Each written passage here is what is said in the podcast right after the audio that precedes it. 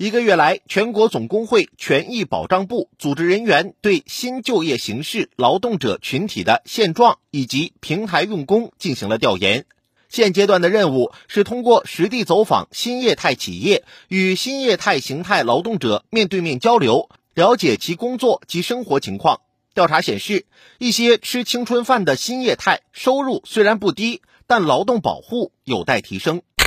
一位二十一岁的配送小哥在被问及有什么困难的时候说：“因为工作时间比较长，没时间谈恋爱。”调查显示，商超配送作为一个新兴行业，配送员吃的是青春饭，工作需要较强体力支撑，受工作环境和劳动强度影响，容易引起腰椎间盘突出、膝关节疼痛等疾病。虽然工资不低，但存在劳动时间过长、劳动强度过大等问题。眼下，新的就业形态越来越多，旧的三百六十行正在被新的三百六十行所取代。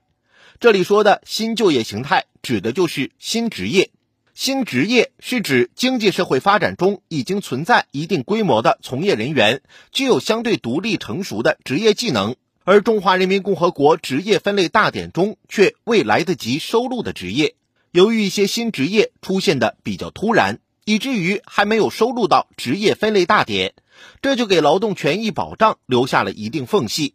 一方面是其涉及的劳动权益还没有细化规定，一个方面是相关部门忽视了对这个群体的权益维护。二零二一年三月，人社部会同有关部门认定了一批新职业，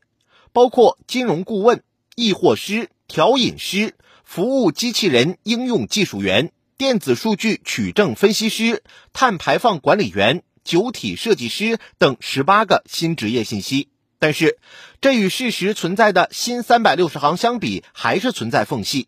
当然，这也是可以理解的，毕竟新职业的出现较快，需要一个规范和认定的过程。但是，不管新职业是已经被认可，还是还没有被认可的，都涉及劳动保障问题。我们发现新职业基本上都是吃的青春饭，如果各种劳动保障没有到位，就很可能让青春饭盛进了易碎的碗里。比如上辈子用命换钱，下辈子用钱换命，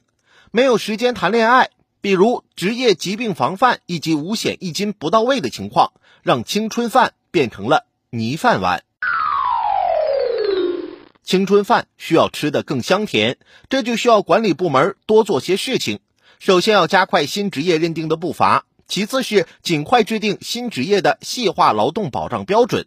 再者，尽快将新职业纳入社会保障约束范围，要把青春饭放在铁饭碗里。这里说的铁饭碗，并不是传统意义上被诟病多多的铁饭碗，而是说要有劳动的尊严、职业的健康以及未来的保障。